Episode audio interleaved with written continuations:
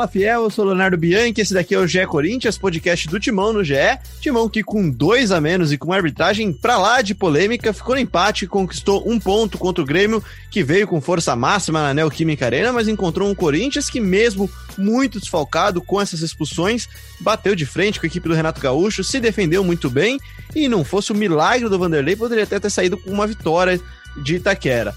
Corinthians, que no momento desta gravação, na tarde desta segunda-feira, ocupa a 13ª colocação no Campeonato Brasileiro com 26 pontos, apenas dois à frente da zona de rebaixamento, mas que volta a campo já nesta quarta-feira, fora de casa contra o Curitiba e pode novamente se afastar dessa situação incômoda.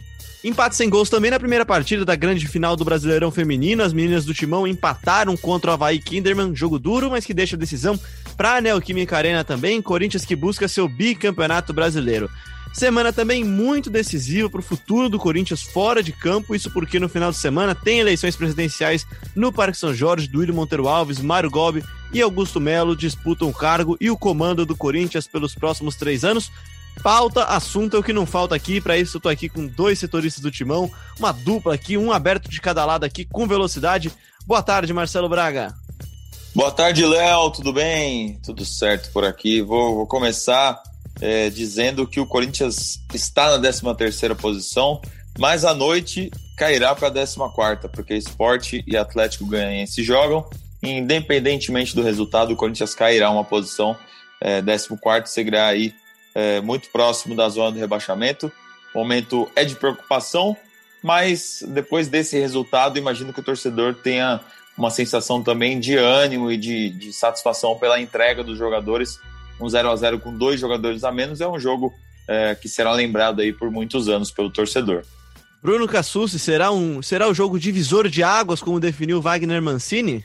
Fala, Leozinho. Fala, Braga. Primeiro que você falou da, de um aberto por cada lado, né? Espero que a gente jogue com a qualidade dos laterais e não dos pontas do Corinthians. Gostei muito de Fábio Santos e Fagner, mas isso a gente ainda vai falar ao longo do podcast. É, sobre divisor de águas, cara, eu prefiro não, não ficar fazendo esse, esses marcos ou mesmo criar muita expectativa, porque teve outros momentos na temporada que a gente falou, né? Pô, agora vai. Eu acho que agora mudou, agora virou, e não, não foi bem assim mas acho que, que como o Braga falou, é um, momento para o torcedor estar tá preocupado, e foi assim o ano inteiro, é um ano de preocupação com o Corinthians, mas um pouco de esperança pela entrega do time, pelo que o time mostrou fisicamente, pela pela imagem deixada. Foi um 0 a 0 com um sabor de, de vitória. A gente viu até isso no, no, nas imagens de bastidores que o Corinthians divulgou, do vestiário depois da partida, todo mundo com um discurso de muita confiança, muito ânimo, e acho que o torcedor também se sente dessa forma, se sentiu representado na noite desse domingo.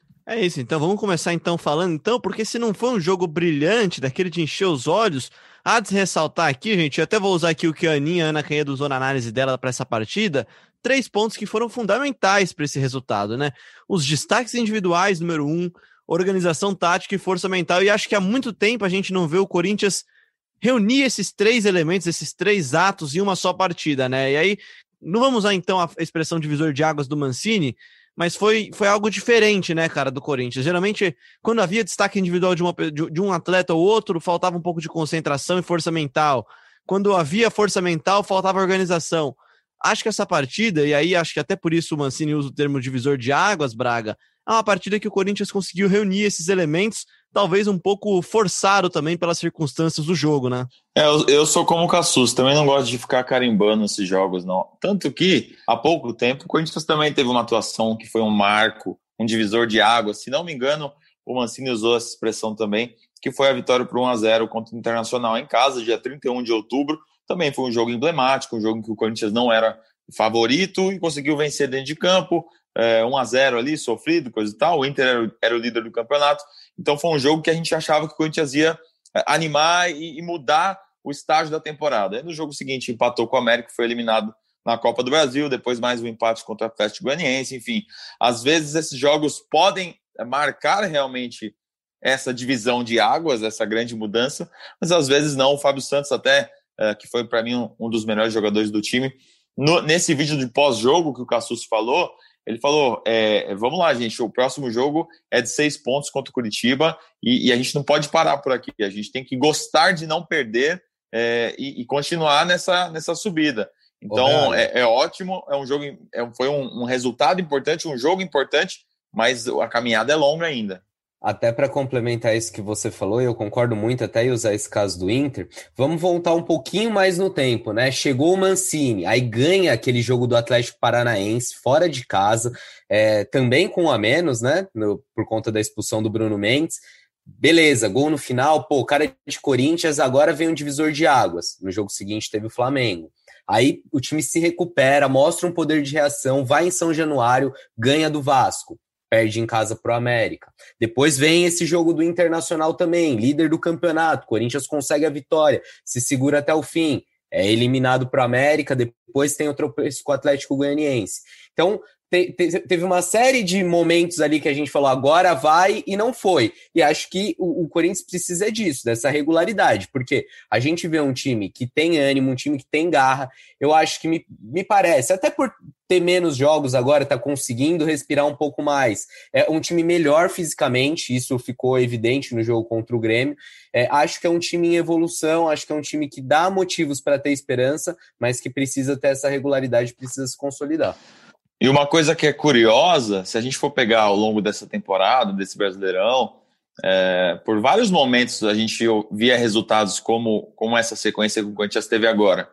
Empatou com o Atlético Goianiense, aí perdeu para o Atlético Mineiro, aí empatou com o Grêmio. Se você for ver, uma sequência de três jogos aí, sem resultado, quatro, né? Juntando quatro, do América também. É, América. É, era um momento que, em outros tempos da temporada, a gente ia bater, né? A gente ia criticar, porque era um time estagnado, um time que não mostrava evolução, um time que não mostrava é, raça, não tinha entrega, não tinha ideia de jogo, Mostra como mudou a visão do corintiano para a temporada também, né, Braga? Exatamente. Agora não está ganhando, mas dá para ver essas características, né? O Luan, que era um cara que a gente criticava muito pela apatia, agora a gente consegue ver futebol nele. Viu por alguns minutos contra uh, o Atlético Mineiro e, nesse jogo vimos mais, mesmo com, com o time é, mais se defendendo e, e, jogando com dois a menos, enfim.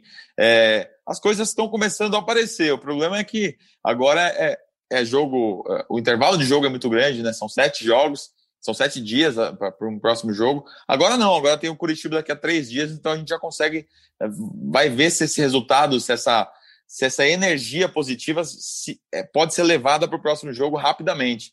Quando tem sete dias para o próximo jogo, aí parece que vai se perdendo. Eu ia falar exatamente isso, Braga. Eu tô com vocês nessa, e aí vocês falaram do jogo do Inter, aí eu abri aqui a tabelinha de jogos porque eu tava esquecendo da ordem. Só que aí no jogo seguinte do, do Inter, na quarta-feira, que aí você poderia falar, pô, se emendasse uma vitória ali, aí sim ia embalar. Aí você vê um jogo com toda, com toda aquela polêmica da América, que o Corinthians vencia até metade, quase metade, mais da metade do segundo tempo acaba tomando gol e aí não consegue reagir e sair com a vitória, pelo menos para levar para os pênaltis. Aí você tem uma partida num sábado à noite, uma partida assim muito fria, fria mesmo, né? Fria não de temperatura, fria de, de, de calor do jogo mesmo, né? De emoção de jogo. Não representou muita coisa, um empate. Aí você tem um Atlético Mineiro em casa, em que o Corinthians começa bem e toma virada.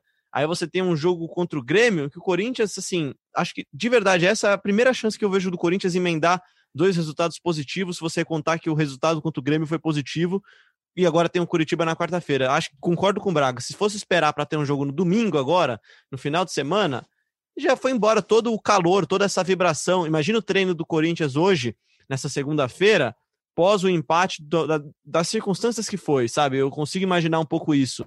E aí, gente, já puxando outra coisa também do jogo, uma coisa que vocês já citaram agora na introdução. O Luan tá on, finalmente, né? Finalmente o Luan ficou on por mais tempo, né, Cassucci? Sim, é, embora ainda tenha críticas, né? Ainda tem gente que fala, ah, o Luan foi mais do mesmo. Ah, acho que assim, num jogo que você está com dois a menos, ou pelo menos um a menos na maior parte do tempo, o Luan fez o que dele se esperava, assim, de puxar contra-ataque, de prender a bola no, no campo ofensivo, Ainda não é um, um Luan brilhante, um Luan com números de gols, assistências, mas é um Luan que vai mostrando um pouco do que ele era muito cobrado, né? Por, por não fazer, por se entregar, por deixar tudo em campo. E ainda voltando ao aos vídeo, o vídeo de bastidor, desculpa, divulgado pelo Corinthians, o Fagner faz um discurso no vestiário falando do Luan, usando o Luan como exemplo, era um cara que estava sendo muito cobrado, um cara que estava sendo exigido, que vinha sendo pressionado e está dando a resposta legal ver esse comprometimento, esse essa sinergia assim que outros jogadores também se preocupam com o momento do Luan e que ele tem demonstrado também internamente que está comprometido, que está a fim de jogo. Nesse trecho, o Fagner até fala, né? Quando a gente cobra não é sacanagem, não é trairagem, é que a gente quer o bem de, do, do jogador e tal. Fala na roda para o Luan. É, e a gente tem visto realmente o time se cobrar mais, né? Teve até um lance que o próprio Luan cobrou o Fagner, que o Luan consegue fazer um desarme, a bola vem para a defesa e o Fagner dá um bicão para frente, é, entregando a posse de bola para o Grêmio e proporcionando outra, outra transição ofensiva para o Grêmio. Então, o Luan cobra, gesticula e tal. E é o segundo jogo que a gente vê o Luan, o Luan reagindo.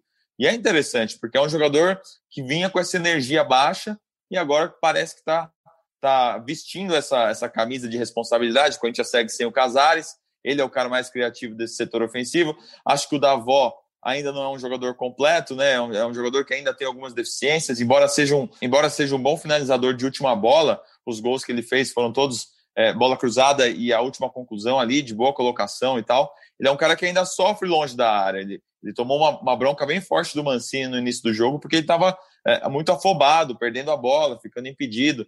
É, não sei se o Corinthians vai ter o retorno do jogo agora na quarta-feira, mas o Luan é o cara mais é, importante desse ataque de quem se espera mais. E lembrei de uma coisa que você falou no, nos podcasts passados, você até citou na, numa das entrevistas com os candidatos, o Braga, da presidência do Corinthians, o negócio da cobrança, né? Que o Thiago Nunes falou que no, até por ser um ambiente de muita amizade não havia muita cobrança. Eu não sei se só a chegada do Mancini muda isso, Cassucci, mas eu fico com a impressão que realmente o time sabe que tá rendendo men menos do que poderia, né? E aí tá se cobrando mais mesmo.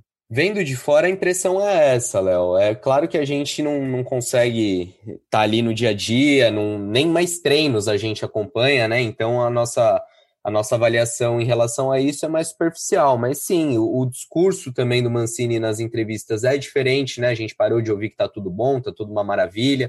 As cobranças me parecem que acontecem mais.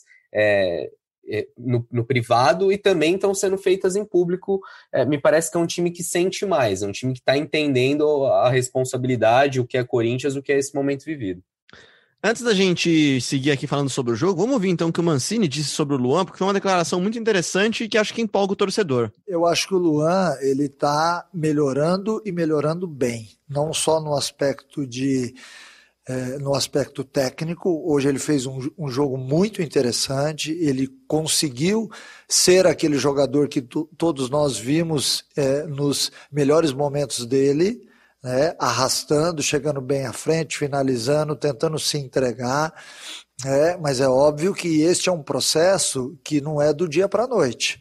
O atleta ele vai voltar a ser o Luan de, que já foi lá atrás, mas há necessidade logicamente que todos nós é, tenhamos calma, paciência, porque é um, é um processo um pouco demorado, né? O Braga, e assim, né, cara, a tabela do, do as tabelas, né, entre Luan e Fagner, acho que foram as grandes notícias do Corinthians, do torcedor corintiano nessa partida, né, cara? E realmente o Mancini fala de tempo, de paciência com o Luan, que ele vai voltar a entregar aquele jogador. O Luan entregando tudo que ele pode entregar, ele ele coloca o, o, o time do meio campo para frente do Corinthians já em outro patamar, né? É algo diferente do que o Corinthians tem apresentado com, com os vários pontas de velocidade e sem efetividade até agora, né? É, eu acho que, que é uma arma bem importante. É, não, que, não que já esteja é, funcionando tudo em grande sintonia, né? Acho que nesse jogo, principalmente, o Grêmio é um time muito qualificado, né? É, era de se esperar que o Grêmio atacasse mais o Corinthians, e, e foi assim e foi assim, o, o Grêmio conseguiu é, criar algumas chances ali naquele início. O Cássio fez uma defesa de uma bola escorada para o gol. É, o Corinthians não, não teve uma, uma ofensividade tão forte já nesse jogo no 11 contra 11, né? Mas uh, é, positivo ver o Luan reagindo. Acho que o Corinthians tem tem melhorado sim nesse quesito. Acho que o, o ponta ainda não foi encontrado realmente. O Jonathan Cafu entrou e, e, e, errou muita coisa. É o lance que, o, que ele deixa o Luan na cara do gol, ele até acertou o passe, né? Mas depois ele, é, naquele outro lance que ele recebe o passe do, do Fagner, dentro da área e perde o domínio do lado direito. É, é um jogador que, enfim, é o segundo jogo dele, a gente também ainda não pode crucificar, a gente não sabe como é que tá a parte física dele. Mas é um jogador que parece ser como os outros, né? Parece ser como o Gustavo Mosquito, como o Léo Natel, como o Everaldo. A gente vê essa troca constante na posição, mas não consegue ver alguém se firmando e dando ao Corinthians uh, a profundidade necessária nessa função. E não que surpreenda, né? Porque quando chegou o Jonathan Cafu, foi essa análise de todo mundo, né? Tipo, não, não é criticando o jogador e mas assim, do nível do Jonathan Cafu, a gente já sabia que o elenco do Corinthians tinha, né? E até em outros momentos, eu lembro que no começo do ano o discurso da diretoria era esse, de não vamos contratar por contratar, vamos contratar quem chegue para colocar a camisa e ir para o jogo. Não, não, foi isso que a gente viu, né? Principalmente nesse setor da, do lado do ataque que a gente vem falando desde janeiro, de fevereiro, desde que se especulou Michael, Nicão, e, e os nomes que foram sendo observados, sendo contratados, não, não, não foram do nível prometidos. Mesmo o Johnny Gonzalez, que ficou quatro jogos no Corinthians, não era esse cara para chegar a ser titular, né?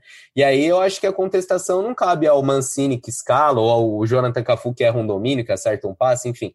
É quem trouxe esse jogador, quem montou esse elenco com pontas que não, não dão ao, ao treinador o que ele quer, seja o Thiago Nunes, seja o Coelho, seja o Mancini.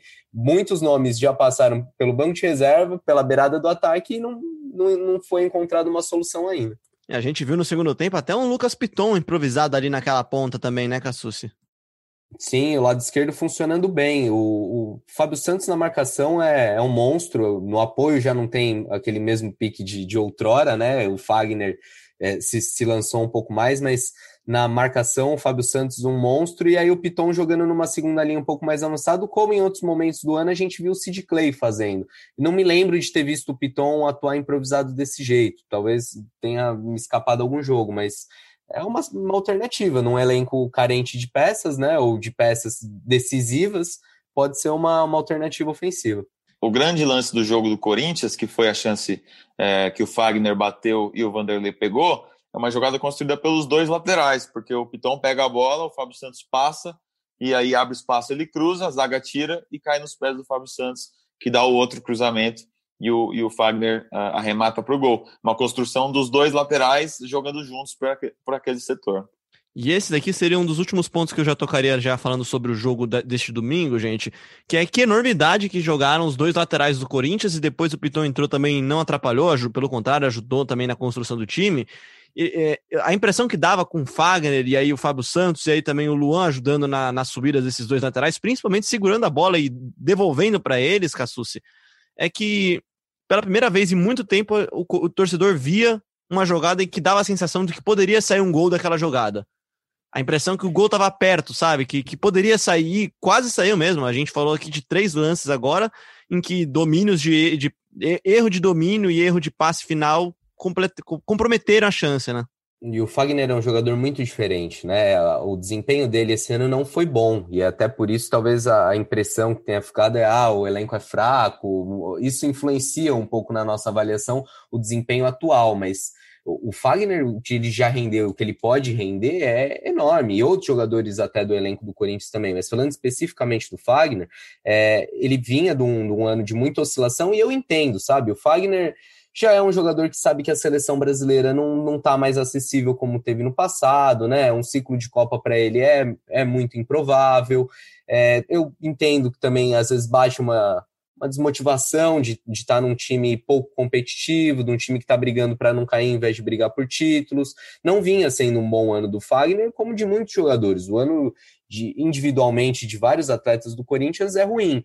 É, e o Fagner, quando rende aquilo que pode, quando tá bem fisicamente, quando tá concentrado, acertando muito mais do que errando, né? Seja em fundamento, seja em posicionamento, é um cara extremamente decisivo e foi, acho que, se não o melhor, um dos melhores em campo nessa partida contra o Grêmio. Aliás, você falando isso me, me, me fez perceber que ao longo do ano a gente criticou o fato de que as principais lideranças técnicas desse time viviam ao mesmo tempo fases ruins, né? Então era além do Fagner, o Cássio, o Gil e o Jô. É, a gente vê nesse momento o Fagner numa, numa crescente muito boa, acho que já estabilizou no bom nível. O Gil é, retomando uma segurança muito boa na zaga. É, o Cássio também parou de, de levar gols é, considerados defensáveis, né? Fez uma grande defesa no ainda, começo do jogo ontem. Uma boa defesa. E a gente ainda tem o Jô é, com Covid, na expectativa de voltar, se não nessa quarta-feira no próximo jogo. De repente volta em, em, um bom nível também. E o Luan, obviamente, que é, saiu de uma estaca zero aí por uma nota 6 nesse momento, 6,5, crescendo. Ou seja, ao mesmo tempo a gente tem jogadores importantes em, em momento de subida técnica. Isso pode estar influenciando para essa retomada de um bom momento, né? Ô Braga, só uma última opinião que eu queria de vocês dois que estão acompanhando o Corinthians há tanto tempo e acompanharam já a primeira passagem do Fábio Santos no Corinthians. Quanto vocês acham que a chegada do Fábio ajudou o resto do time também, cara? A impressão que dá é que a chegada do Fábio estabilizou, estancou uma sangria do time que era lateral esquerda depois da saída do Carlos, né?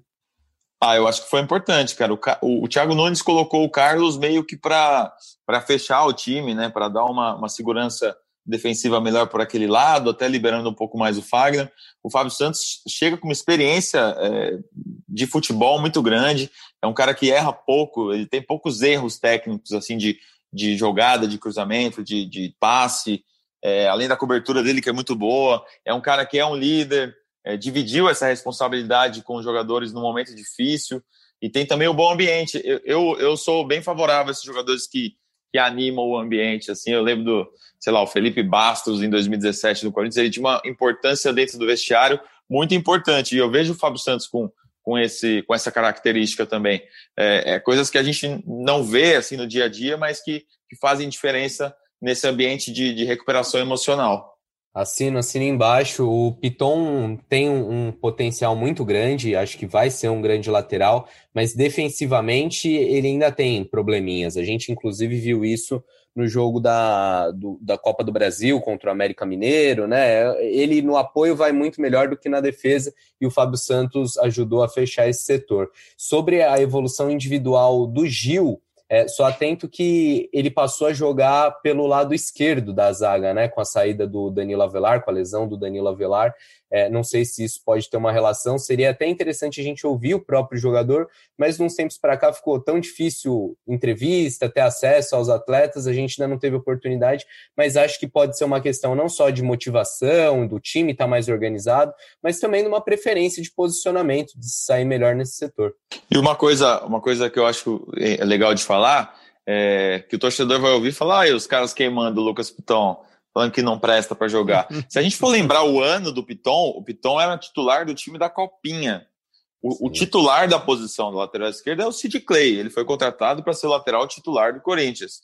Aí vimos tudo que aconteceu com o Sid Clay, né, puxou o Carlos para ser titular. O Piton era um cara que seria preparado nessa temporada para assumir a posição no ano que vem. Então, é, tudo que ele viveu nesse ano eram, eram experiências que seriam é, vividas de uma forma não tão intensa, não com tanta responsabilidade, não com tanta sequência. Acho que, acho que pesou um pouco isso para o Piton, natural, é um menino em formação. Então não é que o, o Piton não vá se tornar um, um lateral esquerdo é, bom para o Corinthians, é que ele está no processo de formação e eu acho que pesou para ele. E a chegada do Fábio Santos, um cara desse tamanho, é, certamente vai fazer bem para o desenvolvimento dele. E outra, então... né? Se não tivesse o que evoluir, se já tivesse preparado, é muito provável que tivesse na Europa agora e não no Corinthians, né? Jovem, ataca bem, se não tivesse nada para corrigir, se marcasse. Já teria maravilha. sido vendido por uns 3 milhões de euros aí, né? Estaria já lá, Exato. já. Piton que ah, tem. Ah, peguei essa corneta, hein? Peguei. Piton que tem 20 anos de idade, e se a gente for lembrar, o Braga citou aí, o Piton foi tirado de um jogo lá em Bauru no meio de uma tarde para vir defender o time depois que, que constataram que o Sid Clay não estava pronto para jogar ainda, né? Ele, ele chega de sopetão mesmo para assumir essa vaga aí desse time aí do Corinthians. Para fechar então o nosso capítulo Corinthians e Grêmio, Grêmio e Corinthians 0 a 0 em casa, Vamos falar de arbitragem um pouquinho e aí eu vou trazer aqui a opinião do Salve Espínola antes de vocês comentarem. Olá, galera do GE Corinthians. Arbitragem polêmica do árbitro potiguar Caio Max Vieira no jogo Corinthians e Grêmio. Ele iniciou com rigor, mostrando cartão amarelo para o Cantídio e depois mostrou cartão amarelo para o Darlan, jogador do Grêmio. Só que em seguida o Darlan comete uma falta no Darlan semelhante à falta que o Cantídio cometeu e ele deixa de mostrar o cartão amarelo para o jogador do Grêmio que deveria ter sido expulso. Depois a expulsão do Marlon, para mim correta. O Marlon vai acima do tornozelo com força excessiva, para mim para cartão vermelho e o VAR não deveria interferir nesse tipo de lance, porque não é um erro claro e óbvio, tem que ficar a decisão do campo. Correto o cartão vermelho. Agora, no final do primeiro tempo, Uh, o último lance, em um contra-ataque do Grêmio, o goleiro Vanderlei repõe a bola rápido e o Cantídio puxa o jogador do Grêmio pela camisa, impedindo um ataque. Para mim, ali deveria ter mostrado o segundo cartão amarelo para o jogador do Corinthians. O árbitro fez vista grossa. No segundo tempo, ele sabendo do erro de não ter expulsado o Darlan, inclusive o Renato Gaúcho substituiu o jogador do Grêmio no intervalo, porque sabia do erro do árbitro. Aí o árbitro se perdeu, Caio Marques se perdeu no segundo tempo, suas decisões foram mais confusas ainda. Estava ali no, no psicológico dele que ele tinha cometido um erro, ele deixou de marcar faltas, deixou de, de inverteu alguns lances e aí tem a expulsão do Otero. Só que antes o Otero recebe uma falta do Orejuela, deveria ter sido marcada uma falta no jogador do Corinthians na sequência, o Otero vai com, com a mão no adversário, comete uma falta bem na entrada da área lateral, e aí é o segundo cartão amarelo para o jogador do Grêmio. Arbitragem muito confusa do Caio Max na Arena Corinthians ontem. Eu não vou ficar aqui falando sobre regra, gente, sobre critério de se é certo ou errado, porque eu não sou árbitro e acho que o Salve explicou isso com melhor perfeição do que eu mas acho que assim, é, é, unanimidade que o árbitro atrapalhou o jogo para os dois lados até, tá? Acho muito, o jogo era um jogo até os 28 minutos de jogo, 30 minutos quando o Marlon foi expulso e virou outro depois, virou uma gritaria danada, aquela pelada em que você tenta gritar no grito, sabe? E tenta, tenta apitar no grito, a bola sai, você fala é minha, é minha, é minha. Enfim, não gostei nem um pouco, mais uma vez, da atuação do Caio Max Vieira, que foi o mesmo árbitro também que apitou Corinthians e Vasco, Vasco e Corinthians em São Januário, aquele jogo do pênalti não marcado no Mantuan, da suposta não expulsão do Leandro Castan. Aliás, muito similar o lance do Darlan com, a, com o lance do Castan, que tinha acabado de tomar amarelo também. O que, que vocês acharam dessa arbitragem aí do apitador Caio Max Vieira? Ô, Léo, eu, eu fiquei um pouco em dúvida do lance do, do segundo amarelo do Darlan. Confesso que, que eu, eu vejo o Otero meio, meio, meio pulando, assim. É, a falta que originou o gol também, eu não tenho tanta certeza. Mas, é, enfim, lances que, que são questionáveis e que poderiam ter mudado a história do jogo, com certeza. É, a expulsão do Marlon também, na hora, não achei. Depois achei que, pela explicação do Salver, pelo, pelo por onde pegou o pontapé foi merecida. É, não sei, é mas realmente foi uma arbitragem muito confusa, muito do grito, ele deixou deixou ser levado ali, o jogo ficou bem, bem intenso.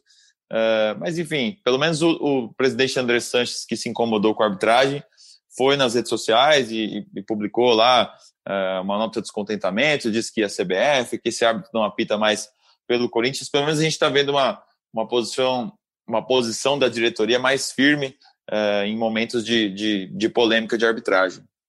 Olha, eu, eu acho todos os lances bem complicados, assim. O do Marlon, eu tô com Braga, no primeiro momento achei que não. Aí a hora que você vê a canela do Mateuzinho, é, a imagem assusta um pouco.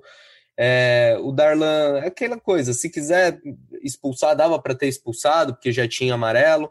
Mas, assim, independentemente de discutir questões pontuais, e elas aparecem todas, toda semana, é, recentemente teve o do Atlético Mineiro, aquele pênalti que não foi dado do Gil, é, teve toque de mão, que é uma coisa que me incomoda profundamente, que a gente não sabe qual é o critério, porque em lances idênticos tem marcações diferentes.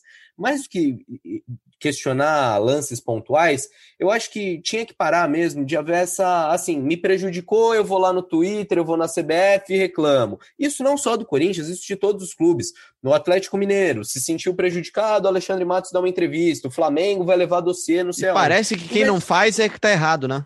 É, que assim, quem, quem pode quem, quem chora menos pode mais, né? Acaba sendo quem tentar levar tudo no grito, tentar levar na pressão. E acho que não tem que ser assim. Acho que tem que se brigar uma arbitragem de um nível melhor, porque senão toda rodada, cada, cada semana vai um dirigente lá na CBF reclamar, porque toda rodada tem erro.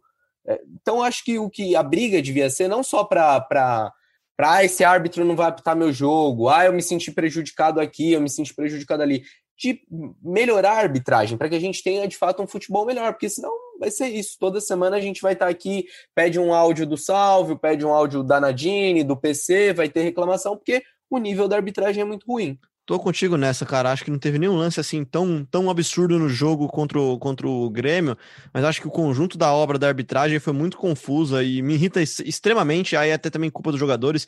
Toda vez que para o lance tem gritaria, tem empurra, empurra, tem, enfim, acho chatíssimo. Total, como irrita muito toda vez que o time tá tá precisando segurar o placar, o goleiro cair a cada defesa e é, pede atendimento. Acho desrespeitoso com o torcedor que tá em casa vendo o jogo. Acho que o claro. jogo foi atrapalhado não só pelos supostos erros, mas por, por o conjunto da obra mesmo. Mudando um pouquinho de assunto, gente, a gente falou aqui dessa atuação, que tem motivos para o torcedor ficar feliz, satisfeito com a entrega, enfim, com tudo que a gente vê em campo sob essas circunstâncias, mas certo é que o Corinthians fica com seus 26 pontos, em 13 terceiro, podendo ser ultrapassado, podendo não, será ultrapassado ou por Sport ou por Atlético Goianiense que se enfrentam nessa segunda noite.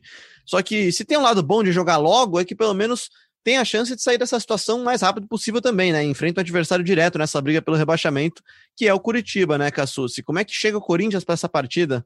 O Corinthians chega com, com problemas e com dúvidas, né, Léo? É, são três desfalques já confirmados: Cantilho, Otero e Marlon, todos eles suspensos.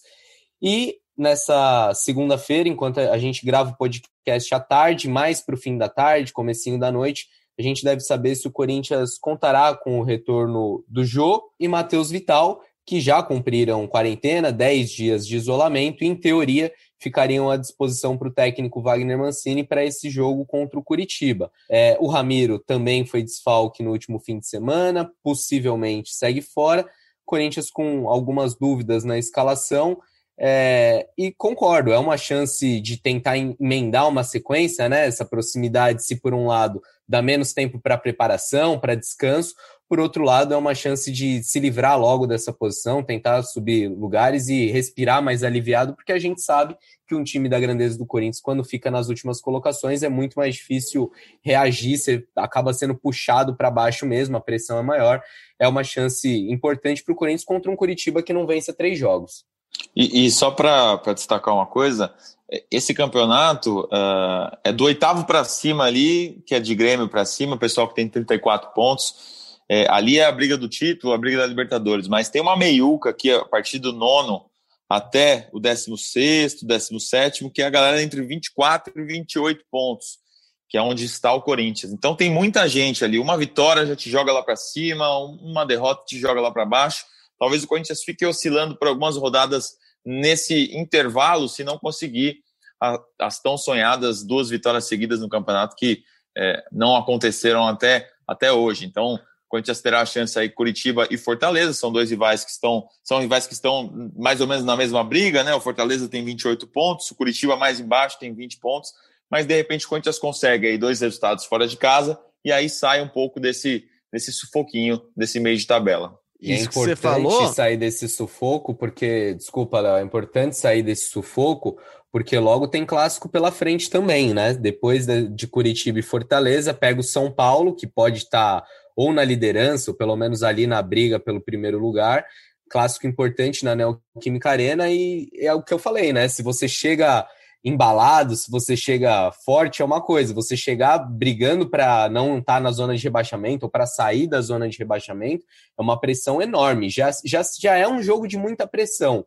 É, você ainda convivendo com essa situação de brigar pelos últimos lugares torna o jogo ainda mais complicado. Então, uma sequência fundamental para o Corinthians. Ah, e isso que vocês falaram aí, o Braga acabou de falar, se o Corinthians vence a partida contra o Curitiba, até por jogar antes, pode saltar da 14ª colocação, que estará hoje à noite, para nona colocação, passando todo mundo que está na frente, né? Então, mostra o quanto essa sequência de vitórias é importante para o Corinthians. O Corinthians que tem agora a sequência que, pelo menos na minha visão, é a sequência mais acessível do Corinthians, né? É Curitiba, fora de casa, Fortaleza fora de casa, dois adversários diretos depois enfrenta o São Paulo na sua casa, enfrenta o Goiás na sua casa e vai jogar fora de casa contra o Botafogo. Dessas equipes aí, só o São Paulo não vive uma fase turbulenta, né? Todos os outros aí estão no mesmo bolo, estão nesse bolo que o Braga falou, né? Nesse, nesse pelotão de baixo da tabela, né, Braga? E vai ser um jogo interessante esse Corinthians e São Paulo, né? O São Paulo, o Corinthians defende esse tabu aí de nunca ter perdido para o rival dentro da Neoquímica Arena. Uh, pode ser que chegue numa baixa aí, mas aí é um jogo que reabilita também, né? Um jogo que tem esse tabu, tem esse histórico a ser defendido, enfim, vai ser um clássico interessante, dia 13 de dezembro.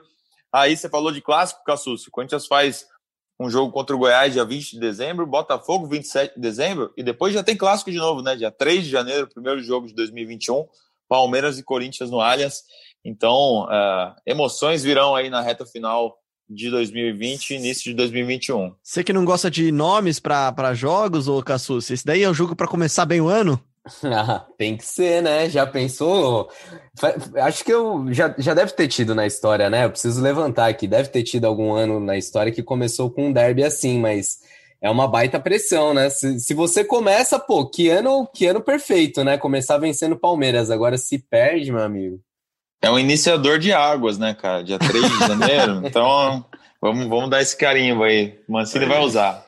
O iniciador de águas, é a nascente, né, dessa água do Corinthians aí. Falando um pouquinho também de futebol feminino, galera, o Corinthians ficou no empate, né, as meninas do Timão também entraram em campo nesse domingo à noite, valendo taça dessa vez, né, a partida de ida da final do Brasileirão Feminino, mas tudo igual, ficaram no empate também, em 0 a 0 com a Havaí Kinderman, Timão que até pressionou, mas não conseguiu sair na frente e deixa tudo aberto para decidir a partida de volta na Neoquímica Arena no dia 6 de dezembro. Quem vai falar para a gente um pouquinho dessa partida é a Ana Canhedo. Fala aí, Aninha. Fala, Fiel. Fala, Leozinho. Passando aqui rapidamente para falar um pouquinho sobre o time feminino do Corinthians. Né? Ontem eu estive na Arena Neoquímica, é, na Neoquímica Arena e não consegui acompanhar o jogo, mas claro que depois a gente consegue ver uma coisinha ou outra.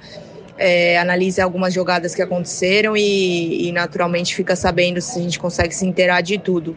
Corinthians empatou em 0 a 0 com a Vai Kinderman na ressacada em Florianópolis, teve chances claras de abrir o placar, largar na frente nessa final de Campeonato Brasileiro Feminino, mas não conseguiu. E aí no próximo dia 6 de dezembro, o Corinthians volta a enfrentar o Havaí Kinderman, recebe a equipe de Florianópolis na Neoquímica Arena, aí sim, é, certamente estaremos por lá para cobrir aí a grande final do Campeonato Brasileiro Feminino. Lembrando que o Corinthians ficou com o vice-campeonato no ano passado, o Corinthians que venceu a edição de 2018 e chega pela quarta vez consecutiva à decisão do Brasileirão Feminino. Tá bom, Leozinho? Um abraço aí para vocês e bom programa. É isso, Timão em busca do bicampeonato brasileiro. As meninas que também foram campeãs em 2018, perderam a final do ano passado, 2019, para Ferroviária nos pênaltis mas tentam voltar a conquistar esse caneco em 2020. Basta uma vitória simples, algo que elas estão mais do que acostumadas a fazer para conquistar esse título. Timão, aliás, que ó, tá, a gente estava falando de clássico agora há pouco, Cassucci Braga. Timão só na semana passada meteu 3 a 0 no Palmeiras na segunda-feira na semifinal do Brasileirão Feminino e depois meteu 5 a 2 no Santos também pelo Paulistão aí, feminino. Meninas seguem voando em busca de mais algumas taças, né? Esse time aí não decepciona jamais mesmo. E para puxar aqui o final do nosso programa já, gente, no final de semana teremos algo que o Cassucci gosta bastante, né? Acompanha de perto. Eleições presidenciais no Parque São Jorge. No sábado, os sócios decidirão quem comandará o clube nos próximos três anos. E reforço aqui o convite para quem não teve a chance, não conseguiu acompanhar as entrevistas ao vivo com os candidatos na semana passada aqui no GE. Rola seu feed para cima aí no seu agregador de podcast, no seu tocador, que você vai encontrar aqui no GE Corinthians as entrevistas na íntegra com Augusto Melo, com Mário Gobi e do William Monteiro Alves. E aí eu deixei esse espacinho final aqui para vocês, Cassucci e Braga. Você, cada um fez uma entrevista, a Ana fez com o Augusto, o Cassucci fez com o Mário, né? E o Braga fechou com o Duílio, se eu não estou enganado, né? Queria que vocês destacassem um pouquinho do papo que vocês tiveram com cada um desses candidatos aí. Olha, eu acho que foram momentos importantes ali, com o mesmo tempo para cada candidato expor suas ideias, suas propostas e, e também responder questões mais específicas, né? O que até a gente comentava entre nós repórteres, não dá para você falar com o Mário Gobi, ou mesmo que você fala com o Duílio, que é atual diretor de futebol, ou com o Augusto, que passou pela base do clube só há alguns anos. Então, com o Duílio, quem ouvir a entrevista vai ver ele falando um pouco mais da visão dele sobre o momento do futebol do Corinthians, sobre a categoria sub-23, sobre a tomada de, de algumas decisões de relação com empresários. É, o Mário Gobi também é, é, questionado o porquê de não ter feito algumas coisas quando ele era presidente, coisas que ele propõe agora. Acho que foram papos interessantes. E o Duílio trouxe para a gente uma revelação, né? Que nada agradável para o torcedor do Corinthians, de que o clube tem uma participação menor do Carlos Augusto do que foi anunciada no momento da venda para o Monza.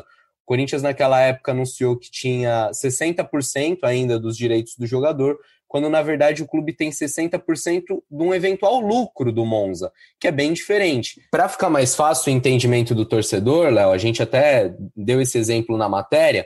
Vamos supor que o Monza venda o Carlos Augusto por 5 milhões de euros. No, na configuração antiga, né, que a gente entendia que o Corinthians tinha 60% ainda do jogador, o Corinthians receberia 3 milhões, que é 60% de 5 milhões.